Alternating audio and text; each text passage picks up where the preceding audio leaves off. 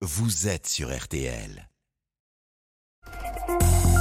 RTL Matin, Autoradio. L'actualité automobile le dimanche matin, c'est avec Christophe Bourou, notre spécialiste. Bonjour Christophe. Ah, bonjour Stéphane, bonjour à tous. Autoradio et le menu, la fin des voitures thermiques et l'Europe qui nous pousse vers l'électrique d'ici à 2035. D'autant que le prix de l'essence, vous le savez, atteint des sommets en ce moment. Question, d'ici là, aurons-nous assez de bornes pour recharger nos voitures électriques? Pour le moment, avec 60 000 bornes, la France est en dessous de ses objectifs. Et puis pendant ce temps, les constructeurs sortent des nouveautés branchées, comme le dernier Kia Niro, avec plus d'autonomie que nous avons déjà pu essayer.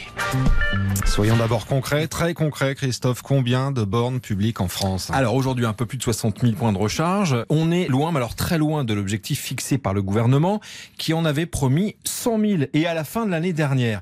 Même si 80% de la recharge se fait à domicile ou au bureau sur des bornes privées, ces bornes publiques, donc accessibles à tout le monde, sont essentielles, comme aujourd'hui les stations-service et leurs pompes à essence. Pourquoi ce retard? Alors il y a deux raisons essentielles, Stéphane. D'abord la pandémie hein, qui a retardé beaucoup, beaucoup de projets. Et puis les bornes subissent, ça on le sait pas, également de plein fouet, figurez-vous, la pénurie des composants électroniques qui entrent dans le processus de fabrication. Néanmoins, la France accélère sur leur mise en place, plus 55% en un an. Et l'objectif pourrait finalement être atteint euh, dès le début de l'année prochaine. Question euh, subsidiaire, est-ce que c'est suffisant Bah, écoutez, avec environ 14 véhicules électriques par point de recharge, la France est grosso modo, alors on va dire officiellement dans les clous par rapport à la préconisation européenne, mais le parc automobile évolue tellement vite que depuis le début de l'année, les ventes de voitures électriques ont progressé de 40%. Donc vous imaginez le décalage. Et ça va évidemment s'accélérer très très fort après l'annonce, euh, cette annonce faite cette semaine, hein, de la fin du thermique en 2035. Autrement dit, il faudrait 4 à 5 fois plus de bornes publiques d'ici à 2025 selon les prévisions. Ça c'est pour chez nous. Christophe, comment ça se passe chez nos voisins européens? Alors, l'Allemagne est la mieux dotée, suivie par le Royaume-Uni et la France. En fait, les trois pays, ces trois pays concentrent 75%, on va dire, des points de recharge du continent européen. Si on revient chez nous, est-ce que l'ensemble des territoires français euh, est couvert? Non, ne vous attendez pas à avoir euh, autant de points de recharge que de pompes à essence.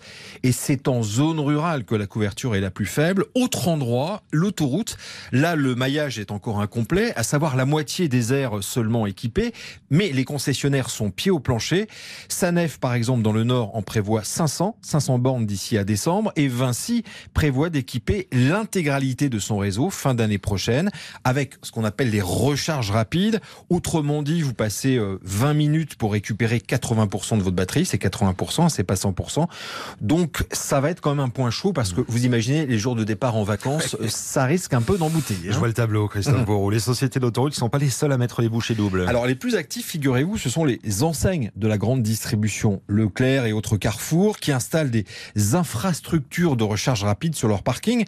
Tout simplement, c'est une stratégie similaire à celle qui avait été mise en place il y a plusieurs décennies avec les pompes à essence. L'idée, Stéphane, vous allez recharger votre voiture. Pendant ce temps-là, vous allez acheter des petits pois, le pack de lait. Donc, dans leur magasin, c'est tout bénef. Mais voilà, c'est intéressant parce que tous les hypermarchés sont en train d'équiper leur parking. Et puis, il y a un autre acteur qui est très puissant, c'est Tesla. Près de 1000 points de recharge dans l'Hexagone, mais encore, malheureusement, majoritairement réservés à ses clients. Alors vous évoquez les temps de recharge et les bornes. L'essai de cette semaine, c'est l'essai du nouveau Kia. SUV de la marque coréenne en version électrique. Et nos amis Turbo ont pu le tester déjà avec une tendance qui est de plus en plus forte dans ces nouveaux modèles. Eh bien, il y a plus d'autonomie et plus de puissance. 204 chevaux, 460 km d'autonomie théorique, 15% de mieux que la première génération. Pour des temps de charge raisonnables, entre 10 et 80% en 45 minutes sur une prise rapide. Et c'est à suivre avec les images, bien sûr. Turbo M6, c'est tout à l'heure, 11h20, présenté par Dominique Chapat. Autoradio sur RTL, c'est Christophe Bourou. Bon dimanche. Un bon dimanche.